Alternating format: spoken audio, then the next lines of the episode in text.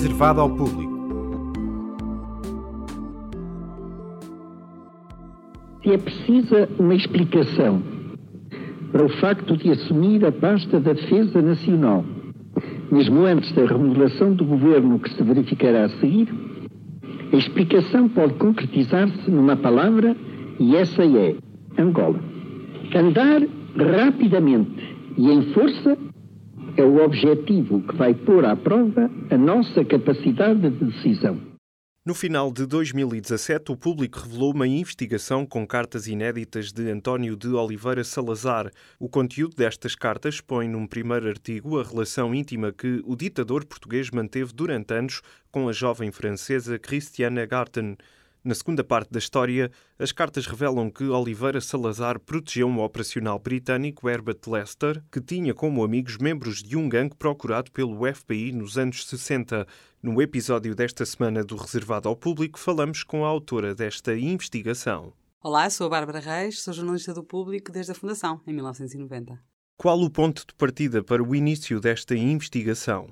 A Bárbara estaria interessada em ver umas cartas inéditas uh, de Salazar que vão ser doadas à Torre do Tombo? E eu disse, claro que sim.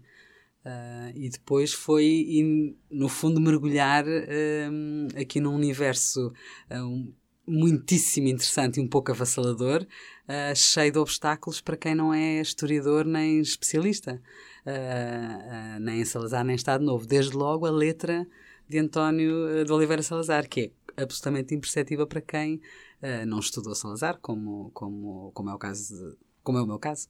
Bárbara Reis explica que, para interpretar as cartas trocadas entre Salazar e Cristiana Garton, precisou de ajuda. Eu tive a ajuda de muitas, muitas pessoas na Torre do Tombo uh, e, uh, e da própria família uh, de, de quem doou as cartas. Carol Garton, que é uma senhora inglesa que mora em Lisboa um, desde sempre. Enfim, viveu em Paris, viveu em Londres, mas vive em Lisboa um, há muitos, muitos anos, que foi quem doou as cartas da mãe. Foi um, foi, ajudou-me imenso a compreender a história. Tive ajuda de especialistas na letra de Salazar que me ajudaram, que me leram as cartas e eu gravei uma a uma as cartas de Salazar. Uh, tive uh, pessoas, um, uma, uma francesa que me ajudou a ler as 40 cartas francesas da amiga de Salazar.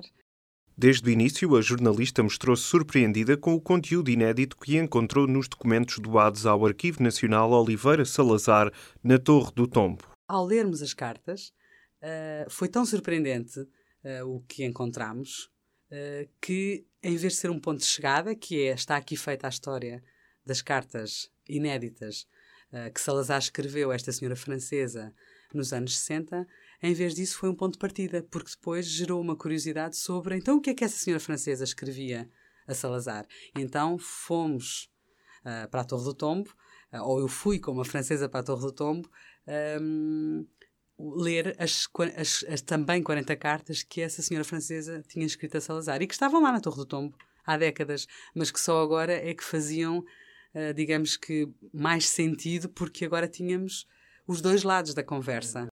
Caríssimo Dr. Salazar, o senhor faz-me uma falta terrível. Seria tão maravilhoso poder vê-lo de vez em quando. Envio-vos as minhas saudades, que são imensas, e desejo-vos um ano cheio de saúde e felicidade. Querida amiguinha, muito obrigada pela sua carta. Devia ter-lhe escrito há imenso tempo e agradecer-lhe, mas a vida não o tem permitido.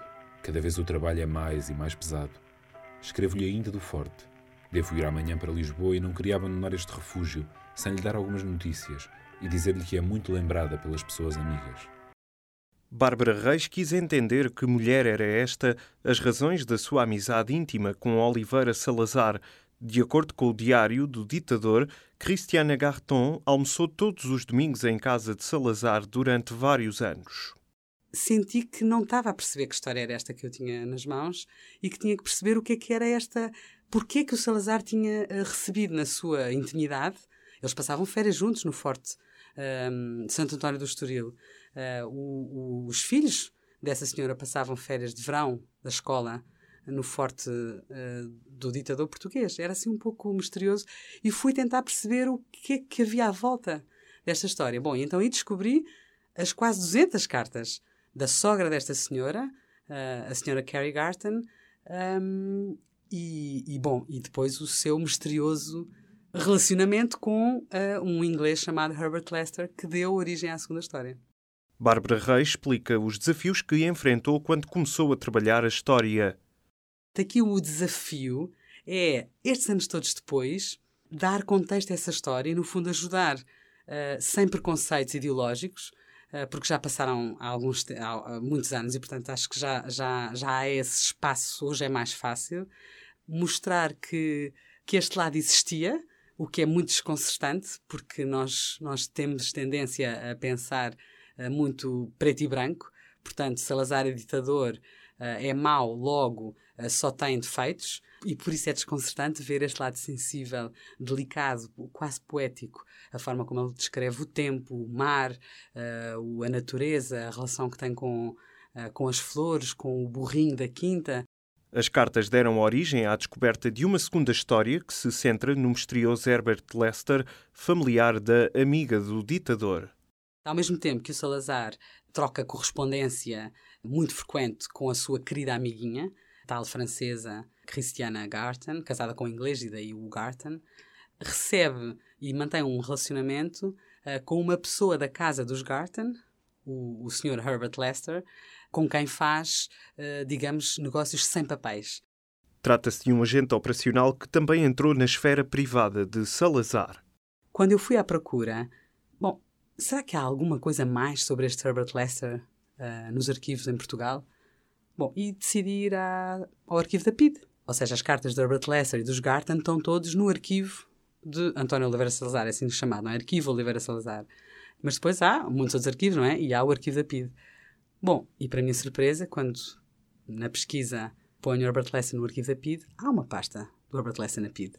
Bom, essa pasta é uma pasta extraordinária, porque são, uh, são quase 200 documentos e contam uma história incrível de gangsters puros, uh, ou seja, mostram que o Herbert Lester foi incluído pela PID numa pasta sobre bandidos procurados pelo FBI, uh, eh, acusados de crimes vários, entre os quais assassinato. Encontre esta investigação de Bárbara Reis no caderno P2 em público.pt P2.